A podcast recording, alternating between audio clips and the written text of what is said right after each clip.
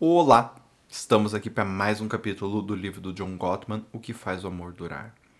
No, no vídeo de hoje, eu vou estar dando continuidade e fechamento ao último ao capítulo 8, que é como fazer reparos. O que é um reparo?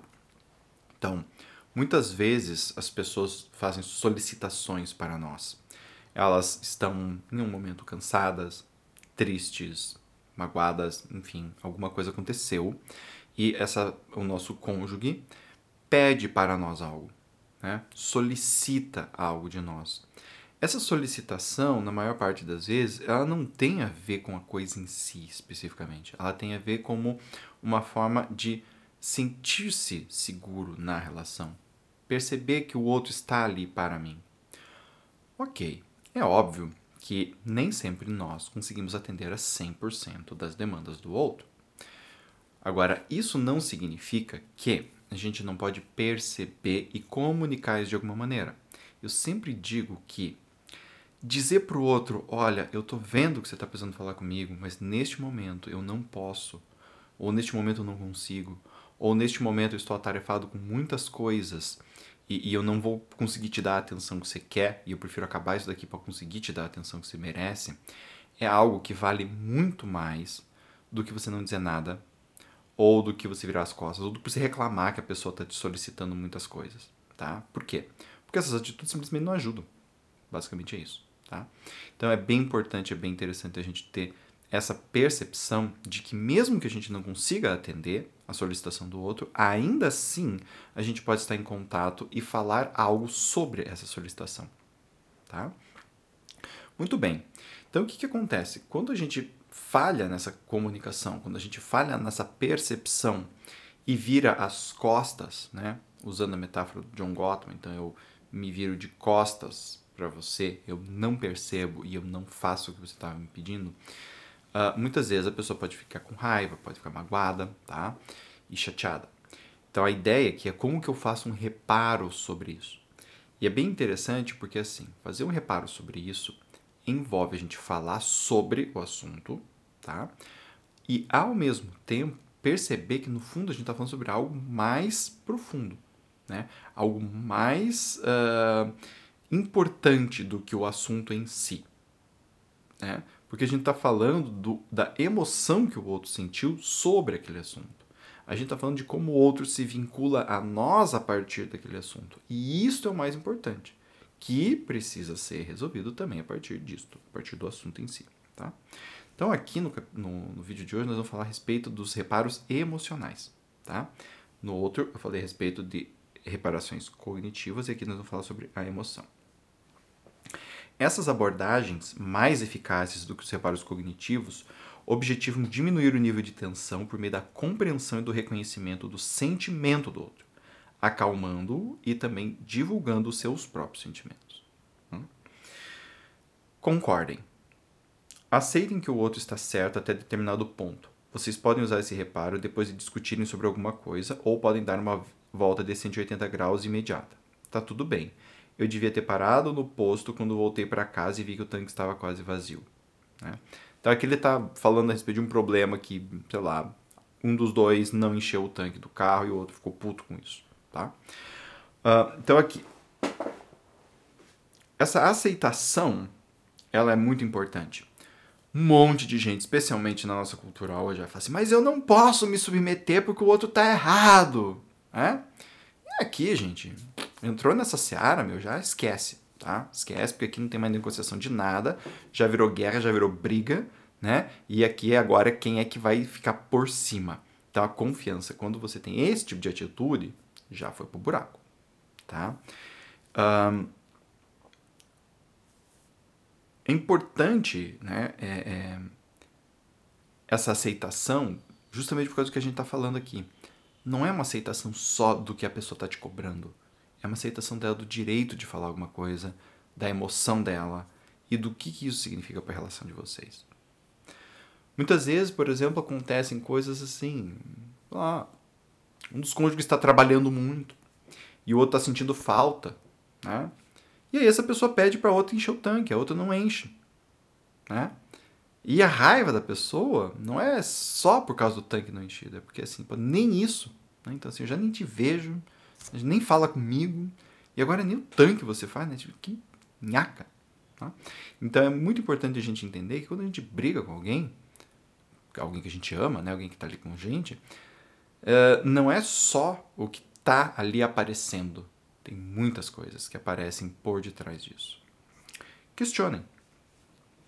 Pergunte alguma coisa que tenha a ver com os sentimentos e opiniões do outro. Me ajude a entender. Ficou parecendo você que eu não enchi o tanque de propósito? Tá? O que significou para você eu não ter enchido o tanque? Tá? Uh, é óbvio, eu não vou descartar aqui que tem gente que é controladora, tá? Mesmo as pessoas controladoras, elas controlam porque elas têm medo de perder o outro, né? Então elas precisam estar sempre controlando tudo. Então, assim, também tem uma questão emocional envolvida. Mas existem sim as pessoas que gostam de controle, tá? E isso é importante. É importante vir à tona, é importante do outro se perceber e falar isso e do cônjuge ouvir isso. É, sabe o que é? No fundo, fundo, né? Minha questão com controle. Quando você não faz o que eu falo, eu sinto que eu tô perdendo controle e isso é o fim do mundo para mim. Então é bem importante a gente ter essas percepções, tá? Muito bem. Expressem afeto. Ofereça uma expressão física ou verbal de carinho e de afeição. Tá? Então, uh, mostre algo. Digamos que a pessoa responda que, é, eu fiquei com raiva porque eu achei que você fez isso de propósito. Você pode, por exemplo, assim, falar, oh, posso te dar um abraço? Né? Ou posso chegar perto de você? Ou tocar na mão? Né? Então, ter algum gesto, alguma expressão de afeto e daí dizer assim, olha, não, não foi de propósito, desculpe, tal, tal, tal, tal, tal. Esse tipo de coisa ela é bem importante. Ela é bem importante por quê? Porque acalma a gente se eu tô aqui sentindo que você fez algo contra mim e você não fez, né?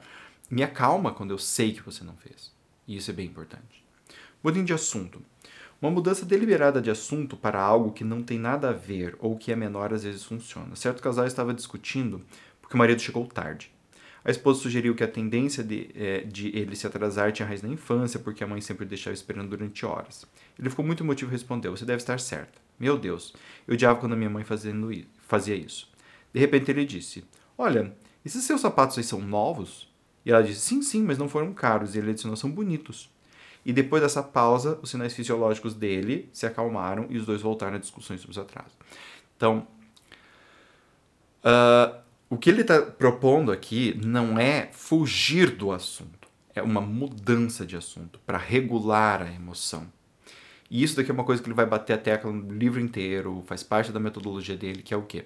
Não discuta se o teu estado emocional está alto demais. Por quê?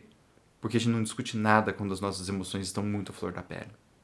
É, a gente só reage né, ao que está acontecendo dentro da nossa cabeça, é, que muitas vezes é inconsciente, que a gente não está nem percebendo direito o que está acontecendo. Então, assim, se você está muito emotivo, dá uma pausa, muda de assunto, troca o assunto para você dar uma respirada. Né? Isso é muito importante quando a gente está é, falando em termos de relacionamento. Muitas vezes as pessoas falam, nossa, a gente teve uma DR longa, e isso foi maravilhoso.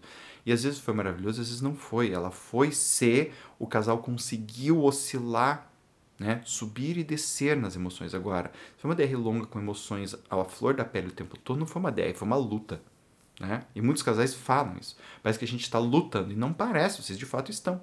Eu tô com raiva, você tá com medo, eu vou tentar te atacar, você vai tentar se defender e a gente vai ficar nisso. Não Parece uma conversa, mas não é uma conversa. Na verdade, é um retrauma. Né? Nós estamos nos traumatizando de novo. Eu achando que eu tenho que atacar e você que você tem que se defender. E aí vai. Né? Façam promessas. Uh, concordem em fazer mudanças positivas no futuro. De agora em diante, vou prestar mais atenção nos seus sentimentos. E cumpram as promessas. Tá? Não adianta fazer uma promessa. Dizer, ok, eu percebi que isso foi errado, eu percebi que isso te feriu, e depois fazer tudo de novo. Isso não adianta, não funciona. Tá? Verdade, assim, isso ajuda as pessoas a desconfiarem ainda mais da relação e a quebrar mais a relação. Né? Então a pessoa fala, não, ok, entendi, não, ok, entendi, não, ok, entendi. E está repetindo comportamento, gente, para. Tá? Ou diz, não quero mudar e pronto. Tá? E aí isso também vai vir para a relação. Use humor. Peraí, eu achei que o carro fosse elétrico, só agora você me avisa que tem que botar gasolina, né? Uh, e aqui ele faz uma ressalva, né? O humor, Ele precisa ser um humor de verdade e não um humor irônico que está desprezando ou cutucando o outro, né? É, então, assim, em geral, o, o, que, o que foi feito aqui, né? Eu achei que o carro era elétrico. Então, eu meia culpa, né? Então eu achei que o carro era elétrico, poxa, agora que você me falou, nossa, nem sabia. Então assim, essa, essa questão de fazer humor, mas não fazer um humor que vai ferir o outro, tá? E assim, gente, e aqui também tem uma coisa que assim, às vezes a gente tem que balizar. Tem gente que quando tá brava não adianta você usar humor porque ela fica mais puta ainda, né? A pessoa fica mais braba ainda. Por quê? Porque ela não quer que você faça piadinha. Então a gente também tem que levar isso em consideração. Tá? Revelem-se. Mostrem pensamentos ou emoções que expliquem o seu lado do conflito. Eu sinto que eu faço tanta coisa aqui que eu deveria ser liberado de botar gasolina no carro, senão eu me sinto meio explorado. Então, aqui ele está falando do outro lado. Então, assim, muitas vezes a reclamação do outro, a solicitação do outro também mexe em coisas nossas, tá? E isto é importante.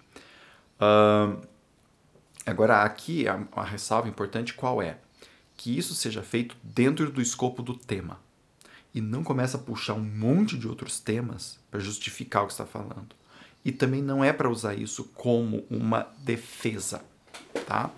É, se isso está te incomodando de verdade, revela para resolver.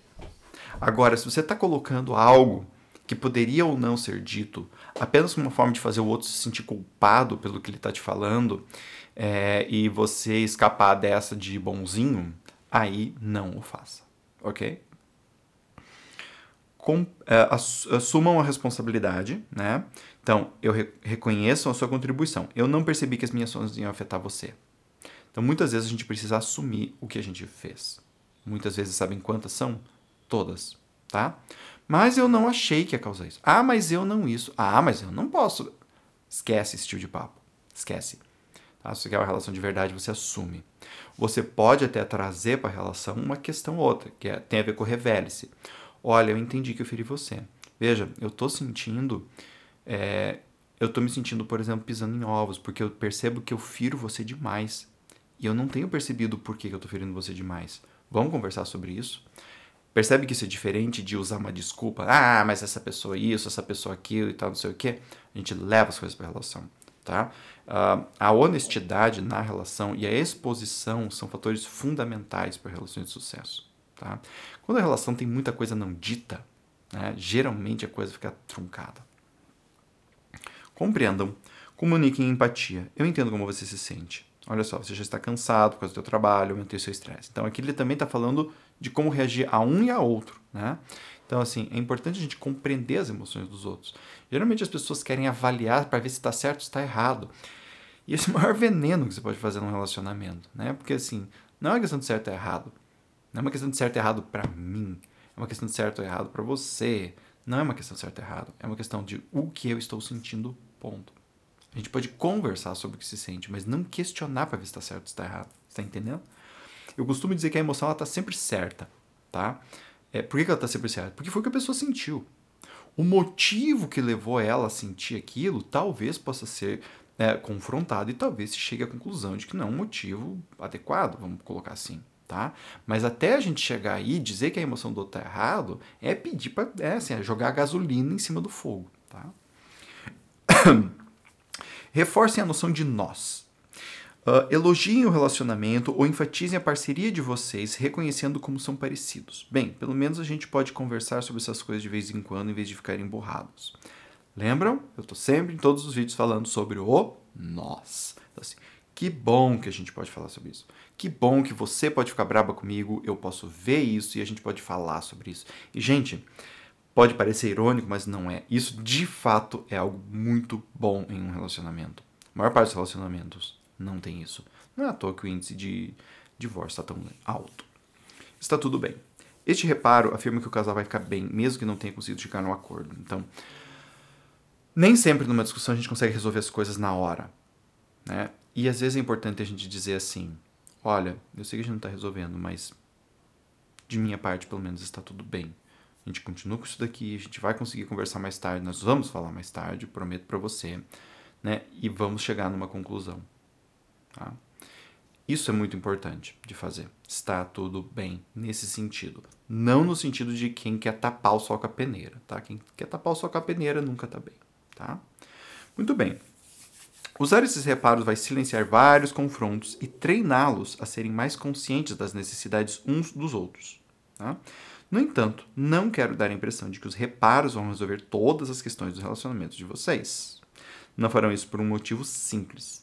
Independentemente do quanto vocês se esforcem, vocês vão deixar lances passarem. É inevitável que aconteça um conflito ocasional, e quando isso ocorre, lidar com a situação vai exigir ferramentas de afinação mais intensas, que é coisas que nós vamos discutir nos próximos capítulos, tá? Então, gente, espero que vocês tenham gostado aqui do livro, tá? Uh, que a leitura tenha sido útil para vocês, e até a próxima.